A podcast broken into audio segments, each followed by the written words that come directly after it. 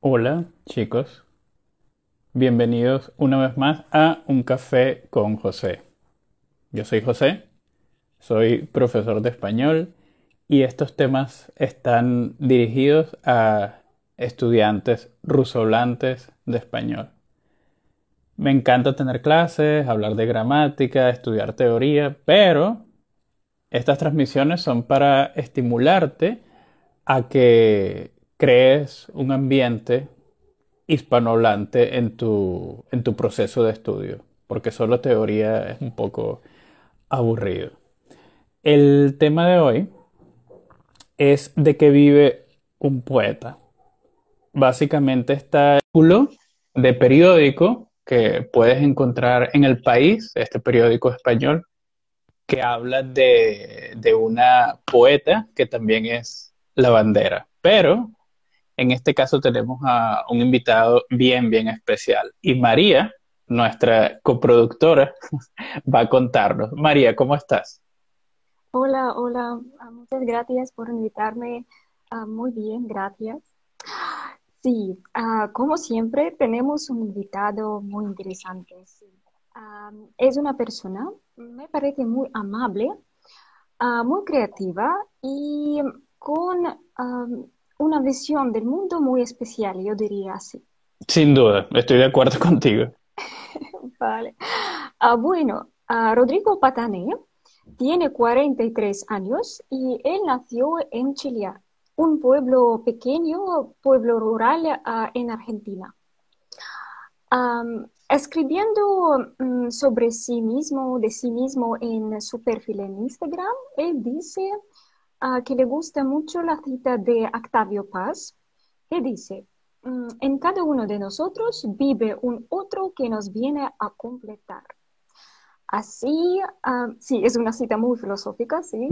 Ah, y él dice que mm, él nació hace 43 años, pero el poeta nació un poco después, muy interior de Rodrigo. Y en este momento, exactamente en este momento, él empezó a sentirse feliz.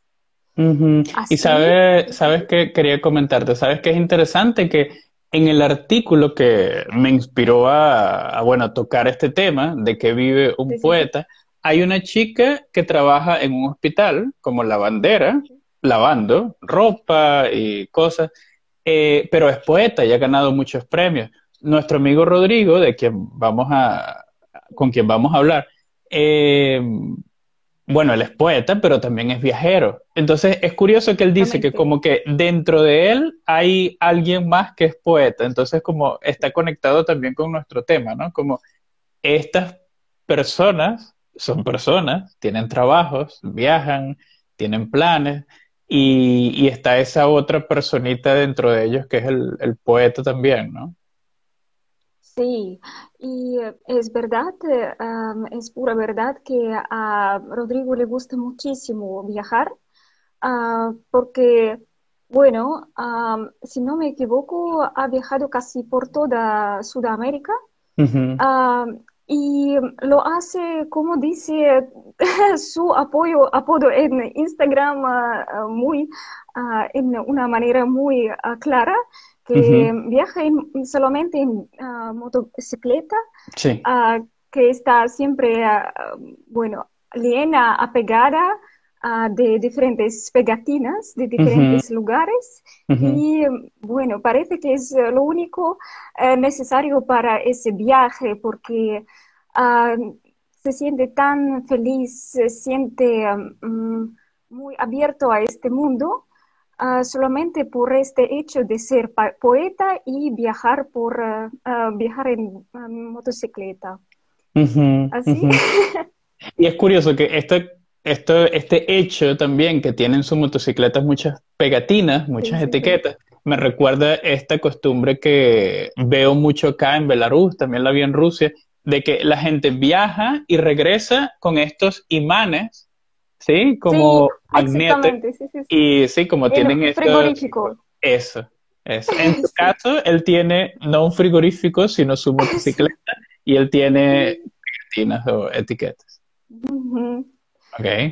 ¿Qué, más? ¿Qué más sabes de Rodrigo? Cuéntanos. Ah, Sí, la idea de viajar en su motocicleta es exactamente para mm, compartir sus obras de arte, compartir ah, sus historias, sus cuentos con ah, ah, diferentes personas y sobre todo con niños de niños de bibliotecas, niños, eh, bueno, se entrevistan en bibliotecas, en hospitales, en ONGs y muchos otros lugares. Así bueno, comparte sus obras de arte.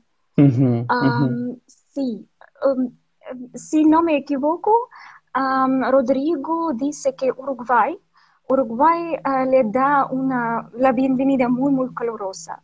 Es algo muy especial para él y uh, bueno, todo su perfil está lleno de agradecimiento porque agradece mucho a todos los, todos, toda la gente que le apoya a crear um, sus, uh, um, sus libros, uh, hacer um, ¿cómo? cards, sí, sí, sí. Tarjetas. Postales, postales. Tarjetas, postales. Sí. Se agradece a todos, uh, pero me parece que uh, tiene un sentido muy especial uh, con Uruguay. Y sí, contestando. Argentina, ¿cierto? Argentina y sí, parece que Argentina y Uruguay tienen relaciones bastante cercanas, comparten muchas cosas, no solo por estar cerca geográficamente, sino, bueno, ya, ya lo hablaremos con él, a ver qué pasa, qué, qué tiene de especial Uruguay y por qué tanto agradecimiento hacia... Vamos a ver, sí. Ah, bueno, contestando la pregunta por qué escribe, dice que Escribe para desahogarse de las palabras, para que sus silencios se respiren. Sí. He dicho que tenemos una persona con una visión muy especial. sí, sí, sí. Así, ah, así son poetas. Claro. vale, vale. Ah, sí, y bueno, mm, como he entendido, Rodrigo crea sus obras ah, en camino, literalmente. Ah, y hace un año también él empezó a escribir ah, canciones. Wow, wow. Venga, venga. Y tú sabes que, bueno, ya esto lo hablaremos con él, pero ¿qué hace él con estas obras que hace en el camino? ¿Las, vende o qué hace? Uh, si no me equivoco, sí. Y esos libros están disponibles para diferentes personas eh, de todas partes del mundo. Ah, de todas partes del mundo, sí. y tienen una, ah, yo, diría, atmósfera muy especial porque mm. parece que eh, las hace con sus manos. Son muy bonitos, muy... Ah, con su con sus manos, sí, claro, estos son como... yo no diría que todo, pero una parte que sí, sí. Ya, ya, perfecto. Y un hecho muy interesante que admira mucho a Martidonio Fernández, un escritor argentino del siglo XX. Le llamo un genio ah, y dice que es un símbolo de libertad. Y a propósito, en su perfil de Instagram ah, tiene una imagen ah, de Rodrigo, de, de Macedonio Fernández. Rodrigo tiene esa imagen y esa ilustración que pidió a usar de Alfredo Sabat, un pintor uh, uruguayo, muy famoso, uruguayo. Ok, ok. el pintor le dio un permiso para utilizarlo, la, esa imagen, y Rodrigo está muy agradecido. Muy bien, entonces las personas que estén curiosas de ver esta imagen, de ver imágenes de los viajes y de lo que hace Rodrigo, su Instagram es poeta guion bajo, raya baja, en guion bajo o raya baja, motocicleta. Igual vamos a hablar con él y su, su Instagram, su página va a quedar también eh, en la descripción del episodio. Eh, María, excelente. Ya estamos preparados para hablar con, con Rodrigo. Sabemos de dónde es, sabemos qué hace, un poco del por qué lo hace. Em, ¿Cómo te sientes tú con el episodio? ¿Qué, qué, expectativas tienes? ¿Cómo, no sé, cómo ves el, lo que nos oh, viene? Yo no sé, pero me parece que va a ser algo muy interesante. Ah, a propósito, yo sé que a Rodrigo le gusta mucho el sonido de diferentes eh, idiomas extranjeros. Así, ah, quiero decirle que я очень благодарна Родриго за возможность познакомиться с творчеством Македонии Фернандеса. И даже я получила удовольствие от просмотра маленького документального фильма. Мне очень понравилось, поэтому большое спасибо. Супер. Посмотрим, если угадать, о чем, о чем было сообщение. Хорошо. Вот так. Perfecto. Muchas gracias. Muchas gracias. Perfecto. Muchas gracias. Vale, hasta luego. Chao. Hasta luego. Entonces, eh, si tú estás en vivo desde mi Instagram, José Repetitor, y estas entrevistas las hago cada jueves, por eso te recomiendo seguirme en Instagram si estás escuchando esto en otra plataforma, puedes escribir en el chat ahora mismo. Si quieres en el proceso preguntarle algo a Rodrigo sobre su estilo de vida, sobre, sobre lo que él va a decir, puedes participar.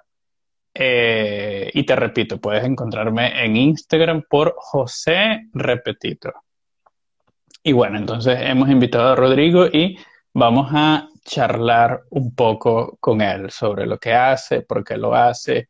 Y es una inspiración porque viajar y conectarse con la gente a un nivel tan, tan profundo, tan... Rodrigo, bienvenido. Hola, buenas tardes y buenas noches para allá. Mucho gusto, muchas gracias. Gracias a ti que encontraste tiempo, que estás con nosotros y no solamente por eso, sino por hacer lo que haces, porque parece bastante inspirador, bastante bonito. He disfrutado mucho la, este, introducción este, eh, para María. Este, eh, sentí como eh, muy bien, excelente el español que tienen. Increíble sentí como si me conociera, ¿entendés? Eh, increíble lo que hizo, ¿entendés? Buscando información suelta porque yo, no tengo ningún lado todo eso ordenado.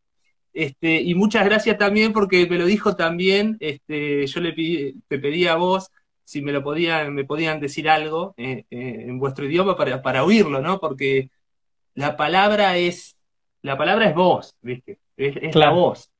Así que muchas gracias para María y muchas gracias para vos, José, por la invitación.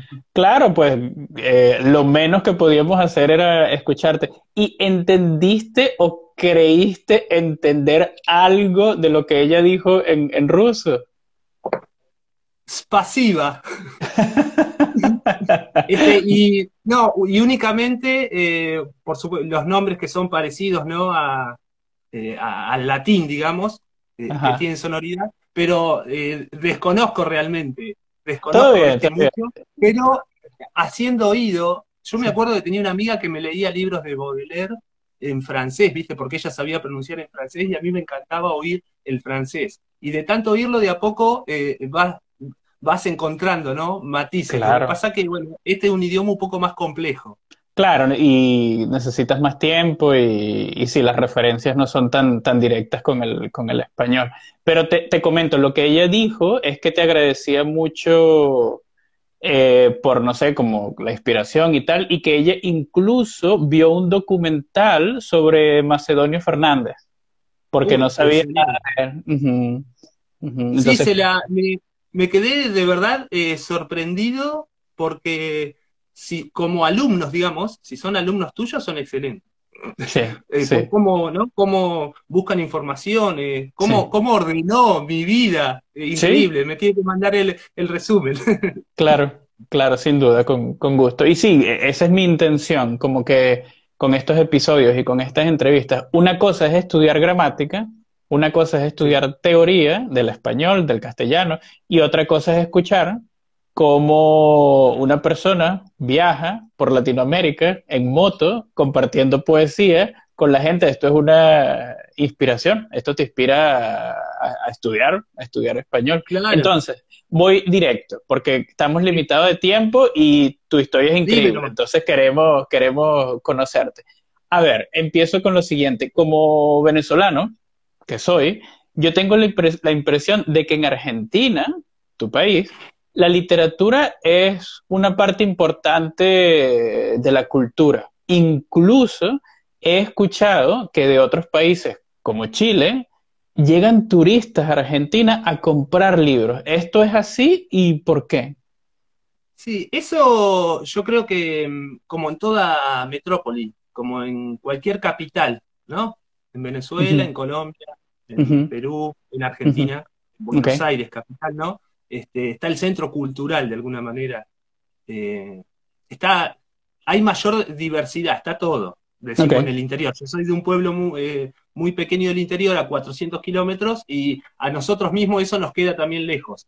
Pero allí está todo y sí, este, como centro neurálgico, cultural, eh, Buenos Aires tiene todo, incluso, bueno, todas las librerías de antaño, las modernas, y para mí las más lindas de todas, que son las librerías de, usados, claro. donde se consiguen eh, los mejores libros, y muchos vienen por eso, hay muchos, muchos, muchos libros antiguos también, ¿no? Este, Libros que son valorizados por los años que tienen y por los autores que los han escrito, ya para especialistas, que eso es lo que sí, creo yo, se, se viene a buscar a, países como, a, ciudades grandes como Buenos Aires. Este, y ahí toda una circulación del libro, este, eh, que es más grande de lo que se ve en realidad, porque viste que la, eh, la masividad ha llevado todo para otro lado, algo más efímero, pero el libro sigue circulando por abajo mientras tanto. Claro, Claro, y me recuerda esto en Caracas, como tú muy bien has dicho, en cada capital, claro, hay más diversidad, hay más opciones.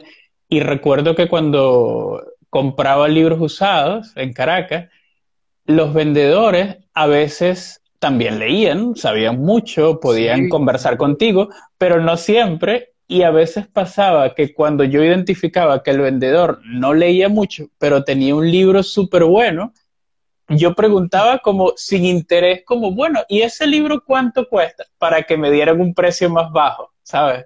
Porque si yo les decía como, wow, tienes este libro, increíble, entonces ellos me iban a dar un precio más alto. Esto pasaba también, o pasa todo también. Algo que yo descubrí, yo soy de un pueblito pequeño, pero viví la otra mitad de mi vida en una ciudad un poco más grande, de 150 mil habitantes.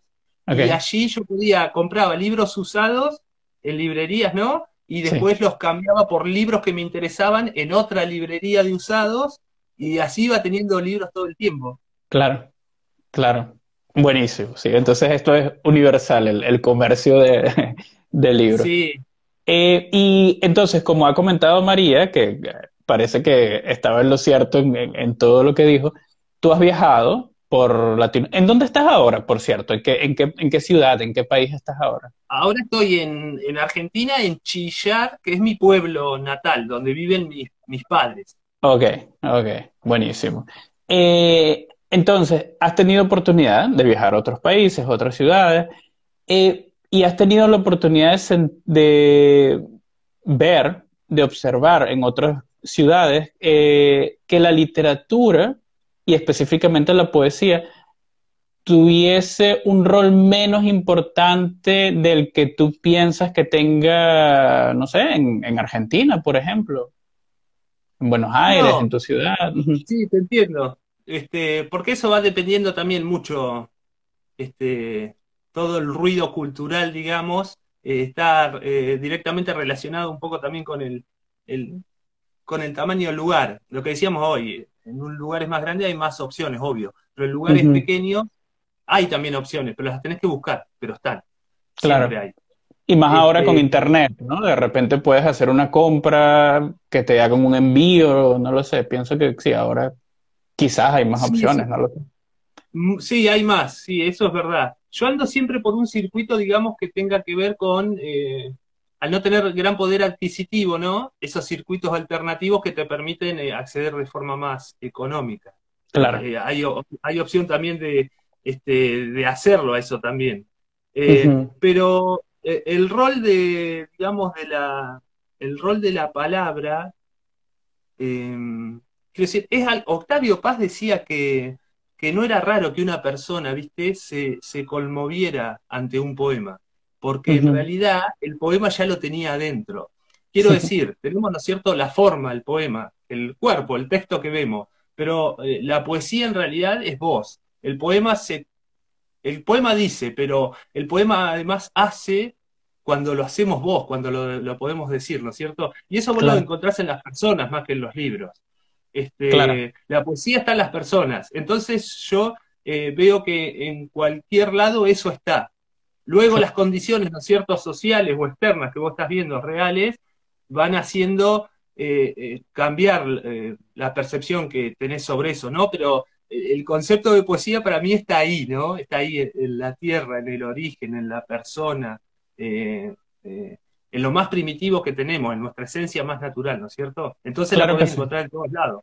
Mm. Claro que sí. Y eso me parece muy bonito y muy acertado lo que dice. Y me recuerda un, un movimiento que se llama Acción Poética, donde la gente hace grafitis con citas y, y es eso, que como tú dices, bueno, no sé, no tengo la librería, no tengo estos recursos, bueno, entonces hago un graffiti de una frase de, de, algún poeta o de algo que me dijo mi mamá o de algo que yo mismo pensé y entonces la, la poesía de repente se transforma y, y, la lees mientras estás en el tráfico, ¿no? Sí, eso eh, alrededor, en toda Latinoamérica vas encontrando en todos los países eso. Y en Uruguay me quedé sorprendido porque tiene una gran cultura muralista.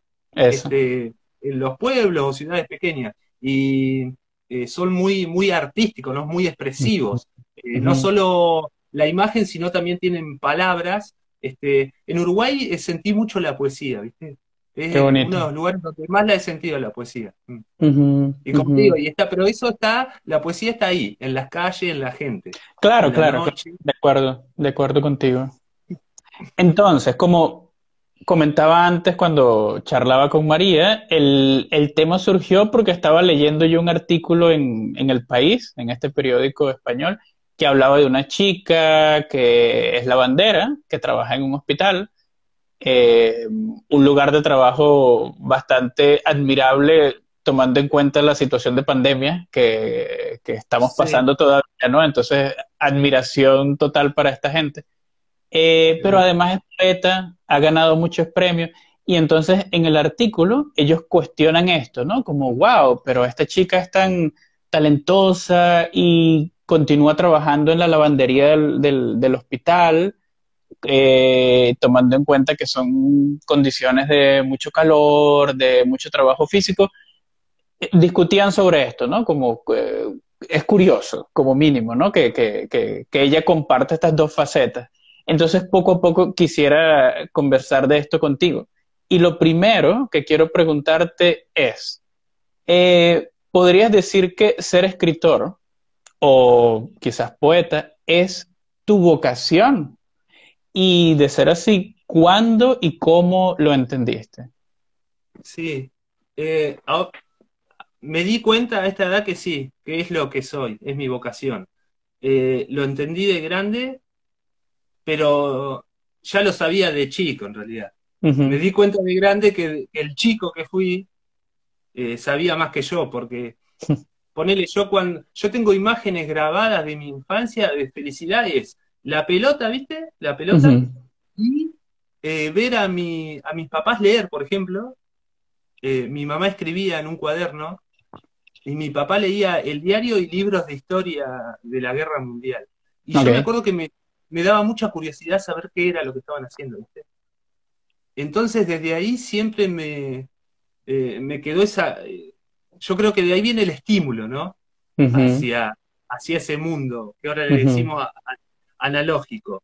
Este, pero eso lo supe desde chico y ponele, yo a los 12, 13 ya empecé a escribir. Yo escribía como un animalito, mucha poesía sobre todo, o frases sueltas. Yo creo que todos escribimos frases sueltas, todo el mundo lo hace. Claro. Y eso eso es una expresión de pensamiento y eso es poesía también.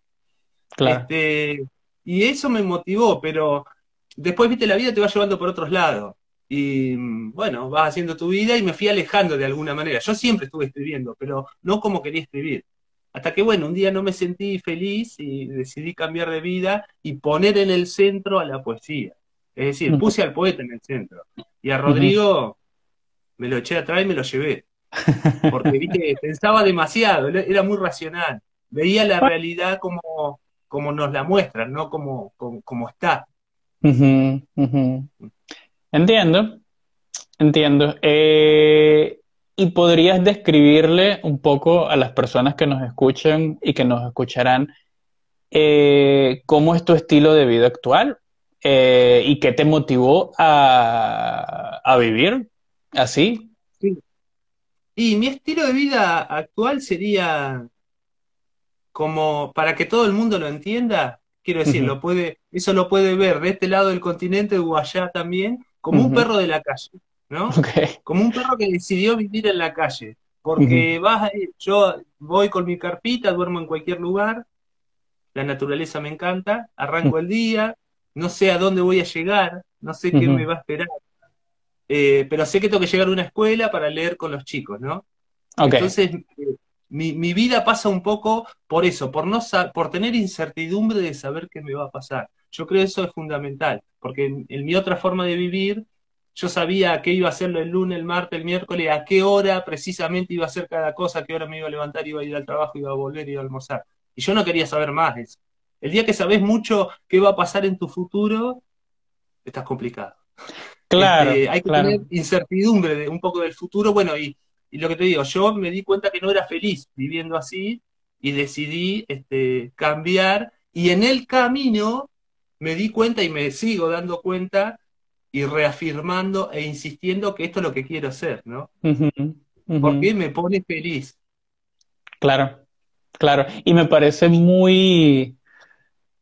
Eh, no sé cómo describirlo, no soy poeta, a veces no me, no me alcanzan las palabras, pero te comento que la palabra incertidumbre es una de mis palabras favoritas eh, del español porque le tenemos miedo, le tenemos miedo a la incertidumbre, queremos, queremos saber, queremos saber qué va a pasar, pero en mis minutos de, no sé, de, de, introspección, eh, una vez me dio por pensar, claro, pero es que lo único lo único que nosotros sabemos 100% sobre nuestro futuro es que un día nos vamos a morir.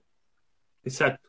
Entonces, mientras en nuestra vida tengamos incertidumbre, esto es motivo de celebración, porque esto significa que estamos vivos. Sí, seguro, y porque seguimos siendo unos niños, digo yo. Lo mejor que tiene el ser humano es inocencia infantil. Y la incertidumbre, eh, cuando vos tenés incertidumbre, después la incertidumbre, si no tenés miedo, eh, viene el asombro. Claro, eh, estás vivo de nuevo, asombro, como claro, curioso. Y el asombro por un libro, el asombro por dormir una noche en el medio de un monte completamente desconocido, el asombro de cruzar por primera vez una frontera, el asombro de, de dormir en la casa de alguien que acabas de conocer, este, uno quiere, yo quiero que la vida me asombre, no quiero saber cómo va a ser visto para adelante. eso es lo que decís vos, eso es lo que compartimos, ¿no? Yo también tuve mi, digamos, mi experiencia de viajero, por eso puedo entenderte.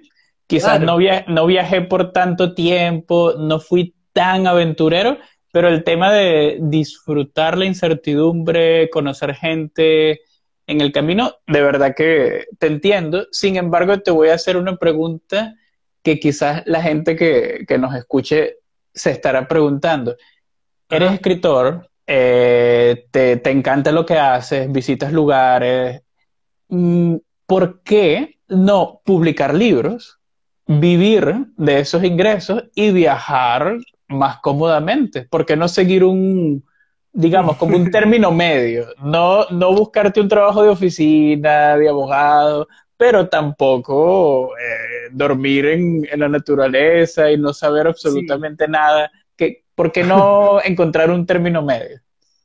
Eh, eso es lo que en realidad eh, hace el poeta todo el tiempo. Es lo que estoy haciendo yo todo el tiempo, insistiendo todo el tiempo con eso. Algún día poder vivir de eso. Ricardo Piglia, profesor, este, historiador, gran escritor, él decía que él de la, de la literatura podía vivir. De lo que no podía vivir era de la escritura. Este, quiero decir, eh, lo, resume bastante bien porque mi utopía que voy a lograr, porque en realidad la utopía es estar haciéndolo. Y eso es lo que te lleva a la felicidad. Es eso, tratar algún día de vivir de mis libros, de mis historias. Yo ando en el camino, como decía María, eh, con libritos que voy ofreciendo en el camino, ¿no? Pero la, por ejemplo, si vendo, para darte una idea, si vendo 100 en un mes para sustentarme, regalo 200 en escuela. Porque mi objetivo en realidad no es vender libros, sino regalar libros, sembrar libros, como sembrar semillas.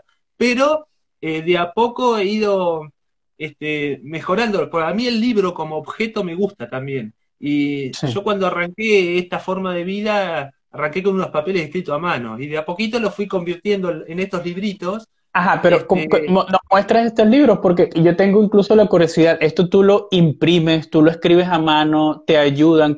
¿Qué, qué, es un libro? ¿Qué... Es esto, a ver, si se ve más fácil. Sí, sí, sí. Tiene el tamaño de mi mano, más pequeño todavía. Aquí la tenemos a la, hermosa Frida Kahlo. Claro. Este, tiene una historia adentro y después también te trae un código atrás y tenés otra historia, te leo algo más o ves algún video, qué sé yo. Sí, sí, en tu, en tu página he visto que tú haces lecturas y son increíbles, hay que, hay que verlas y hay que escucharlas. Muchas gracias. De verdad. Este, bueno, y estos libritos yo los voy poniendo en unas cajitas, 10 libritos pongo en unas cajitas con tarjetas, varias cositas. Y eso les regalo a los chicos. Entonces a los chicos les gusta, imagínate estos libritos se lo leen en un minuto, porque eh, les hay que hacer creer que ellos pueden leer a los chicos, porque es un hábito en realidad. Entonces eso es mm. importante. y bueno, y los libritos lo voy haciendo, sí, los imprimo en una impresora común, chiquita, de esas de hogar. Tengo que recortar mucho, mucho recorte, mucho recorte, eh, abrochar, eh, después armar las cajitas, las tarjetas. Es un proceso que tiene una parte bastante manual también. Sí. Artesanal. Sí, sí, sí, vale, ya, ya lo entiendo. Lo entiendo y me parece muy... Ah, sí. Perdón, lo que me decía, resumiendo por lo del sustento, sí, lo que uno intenta todo el tiempo es vivir de esto. Pero mientras tanto, bueno, uno es este, mandadero, albañil, pintor, limpia terreno, eh, trabaja en hostel, hace lo que sea y va aprendiendo mucho también. Pero eh, uno, este, uno vive por esto, no porque lo venda, sino porque lo escribe y lo siente y lo comparte. Te entiendo, te entiendo perfectamente. Y eh, como ya tocaste este tema de trabajar en un hostal, de, digamos, ganarse el pan, te voy a hacer una pregunta que quería hacerte al, final, pero bueno, voy directamente con, eso porque tocaste el tema. Em, históricamente, hemos tenido ejemplos de escritores que han tenido otros oficios. Y a veces estos oficios han sido inesperados. Por ejemplo, Bukowski fue cartero. Kafka, que es uno de mis escritores favoritos, trabajó en una empresa de seguros. Me parece una cosa aburridísima. Oh. Y, y tuvo empleos de este tipo como administrativos hasta que se jubiló. Eh, Cervantes, nuestro Cervantes, eh, fue también soldado y contable. Entonces, son empleos con los que no, quizás no asociamos en, un primer eh, pensamiento a estas personas, ¿no? A estos escritores. incluso Pizarnik y Cortázar, de, tu tierra, fueron traductores, que ya esto es un poco más cercano, ¿no? Ya hay palabras, hay lenguaje. Em, pero entonces mi pregunta concretamente es, ¿tú crees que la motivación de estas personas era sencillamente ganarse el pan o hay algo más en esto de, sí, yo soy escritor, yo soy poeta, pero yo quiero, yo quiero sentir la vida desde otras perspectivas? Como en tu caso, tú eres viajero, tú no tienes por qué viajar. Claro. Tú puedes escribir desde tu casa, tú puedes imprimir tus libros desde tu casa, pero tú además eh, dices, yo voy a viajar. Entonces, ¿qué piensas? ¿Hay, otra motivación de, en esto? Es, muy particular, mira, justo cada caso, pero hay un poco, de, yo creo que, eh, por ejemplo, los que son traductores, este, tienen la necesidad de tener un trabajo eh, justo se da un trabajo que tiene que ver con las palabras. Eh, el que traduce para mí reescribe. Sin duda. Si es, un buen escritor, quiero decir, traducciones de Borges o de Cortázar o de Alejandrita Pizarnik, si las leemos, van a ser mejores que cualquier, cualquier otra. Pero, para, pero con el tiempo se va volviendo, entre comillas, un trabajo para esos mismos escritores, ¿no? Eh, a ellos lo que los alimenta, ellos, un escritor es, siempre pasa lo mismo, lo que pasa conmigo. Eh, vos me vas a ver un día y me vas a ver que estoy limpiando un terreno. Entonces voy a decir, ahí hay un chico limpia el terreno. Pero en realidad, después de noche, en la carpa, soy un poeta. Y antes era igual. Este, siempre haces cualquier trabajo. Si está relacionado con las palabras, mejor. Pero eso es trabajo. Pero a vos lo que te sustenta en realidad es lo otro. Eso que tenés todo el tiempo en tu cabeza, que son tus textos, lo que querés escribir. Que es lo que le pasaba a Cortázar, a Pizarnik, al mismo Borges, ¿no? Este, A la larga creo que se vuelve un trabajo eso, pero para sustentar la otra parte, la del poeta, ¿no? Claro. Claro, y de hecho recuerdo que Cortázar una vez dijo que de él no haber eh, conseguido, digamos, encontrarse a sí mismo, no sé, como ser escritor, digamos, él dijo, yo hubiera sido traductor, porque decía que él disfrutaba mucho la, ese proceso que también describió como creativo, que de verdad cuando tú traduces, tú, de alguna forma, como tú has dicho, escribes también.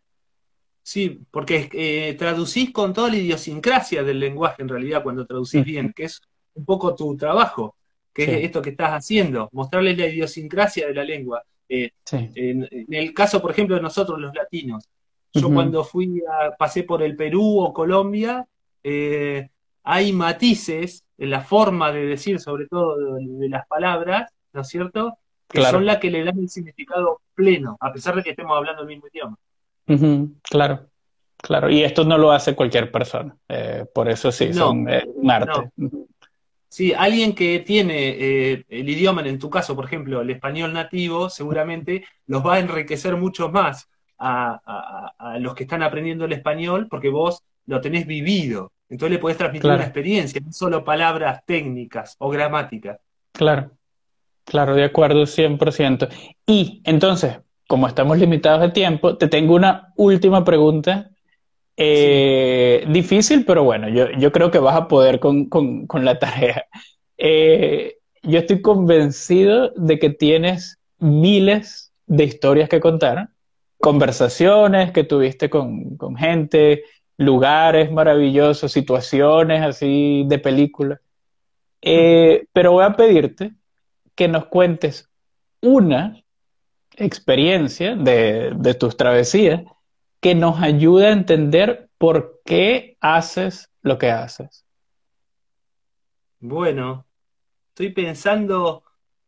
Eh, como mínimo 10 en la cabeza ahora mismo. Wow, la conversación. No, sí, pero algo como que resuma un poco todo, ¿no?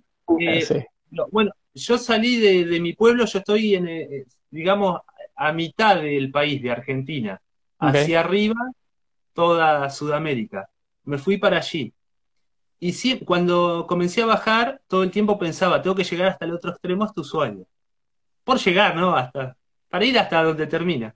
Porque ahí vuelve a empezar. Este, y me costó por lo menos dos años, que por una cosa u otra no podía ir. En el momento que salí, eh, salí porque se dio el momento había, había hecho un trabajo, tenía dinero y salí, pero no era la, mejor condición, eh, quiero decir, por temporada. Por eso yo un poco... Y querías llegar, para, para, que la gente te, te, entienda bien, querías llegar al punto más al sur de Argentina, ¿sí? Exacto, claro. al sur del sur, sí. Ok, perfecto. yo ya hacía alrededor de dos años que había andado todo Sudamérica, nunca me, nunca me pasó nada, siempre todo bien, viste que uno va con miedos, pero nunca tuve problemas. Bueno, cuando se me ocurre ir para el lado de Ushuaia, porque se dio, este, fue en otoño, que es, no es una buena época, mucho viento, mucho frío, y a mitad de la Patagonia, todavía me quedaban bastante, como 300 kilómetros para llegar hasta Ushuaia, eh, iba, iba andando en la moto y siento un ruido a metal fuerte me voy al costado y empezó a, perder aceite por el motor. es, oh. como la metáfora del peor momento, ¿no? Pero ahí aprendí algo re importante, que cuando vos tenés un problema, realmente un problema, eh, en el problema está la solución. Este, no te podés hacer problema. Yo estaba en el medio de la nada, este, con la moto rota, con un viento bárbaro, entonces me senté al costado de la moto y lo único que pensé de inmediato es, está rota, tengo que decidir ir para un lado o para el otro. Y los momentos más duros del camino me han demostrado que la solución siempre está en el problema. El problema que nos hacemos los hombres es que eh, queremos resolverlo enseguida, ¿no? Pero si vos tenés el tiempo suficiente, y después, bueno, necesitas el dinero también, por supuesto, pero por eso yo eh, quiero tener poco. Yo esta moto, la si le pasa algo, la, la puedo mantener, ¿no es cierto? Este, eso, eso tiene sentido también, que la, moto sea sencilla y simple, que sea como yo, que mi vida sea simple. Pasa por ahí, digamos. Entiendo, entiendo. Entonces, ¿y al final qué hiciste? Porque estabas en el medio del camino, la moto rota, y entonces, ¿qué pasó? Y pasa lo que pasa siempre, ¿viste? Eh, alguien te encuentra una camioneta que iba para, me dice, nosotros vamos para allá. Yo quería ir en realidad para el otro lado. Me dijeron, vamos para allá, 70 kilómetros, si querés te dejamos por ahí, en un pueblo. Y me llevaron. Me llevaron y el destino me llevó, me llevaron con la moto atrás, la moto la pusimos en una camioneta y la llevamos. Ahí fui a una estación de servicio, le escribí a unos amigos moteros de Argerich, unos grandes amigos, este, me consiguieron el número de un mecánico, Estuve tres días, la moto se arregló, se volvió a romper, se arregló, se volvió a romper, y volví a salir, volví a insistir. Este, ese es un poco el mensaje de, lo que hago todo el tiempo, en realidad, insistir todo el tiempo cuando deseo llegar a algún lado. Este, insisto, insisto, insisto, y me costó un montón llegar, pero llegué. Y después, bueno, volví todo por la 40 y después, y me volvieron a pasar también, este, subiendo, este, otras roturas que he terminado tirado, este, la Patagonia me ha castigado bastante y, me ha hecho más sensible, me ha hecho un poco más sabio, más paciente. Más paciente. Mi forma de vida, eso. Yo lo resumiría así. A mí el día, de alguna manera, me cuesta un poco más en esta motito, pero me hace más paciente. Claro.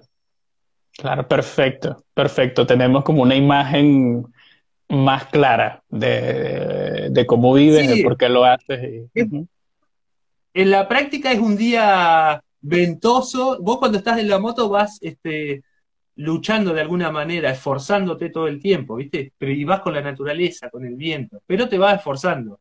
Estar en la carretera varias horas te, te, da una paliza, digamos, ¿no? Pero es una paliza hermosa porque es la naturaleza, ¿no? Eh, sos vos yendo por algo. Claro. Eh, un objetivo, no sabes a dónde vas. Eh, el ir es el objetivo. Claro. Perfecto, Rodrigo. Eh, ¿qué, te puedo decir? Muchas gracias por encontrar este tiempo, por compartirnos tu historia y de verdad, te lo repito, por hacer lo que haces. de hecho, de alguna forma yo te siento como un colega, porque yo no soy poeta, no soy escritor, pero llevo la palabra, llevo el idioma a la gente, hay gente que lo practica, que lo habla conmigo, y esto me hace muy feliz, a mí también. Y tú lo haces también eh, en las escuelas, con, tus libros, con, con tus escritos. Y, bueno, fíjate, en el caso de María, incluso la inspiraste tanto como para que viera un documental de, de este escritor argentino, de Macedonia, que a ti también te gusta, por eso de eso se trata. De eso se trata. Sí, el amor a la palabra hace estas cosas. Eso, eso. Eh, estamos acá, estoy aquí, escríbeme cuando quieras, repetimos con otro tema otro día, inventamos También a disposición, José, a disposición tuya para lo que vos necesites, ya sabés, yo no tengo problema. Hasta fin de año, creo como con este tema de la pandemia, voy a estar eh, más quieto, ¿no? Porque estoy acá con mis viejos y ya cuando esto se termine, bueno, ahí sí eh, va a ser más difícil por ahí encontrarme por acá. Va a estar Aprovecho, perdón, José, a saludar porque no vi la gente que se unió, hay muchos amigos y conocidos, les mando un saludo a todos, muchas gracias. ¿eh? Y a todos tus alumnos que han visto también. Y a disposición, si quieren que les dé una mano también, no tengo problema. Perfecto, Rodrigo. Muchas gracias y bueno, nos escribimos y gracias a todos los que nos escuchan también. Un gusto, José. Adiós. Saludos.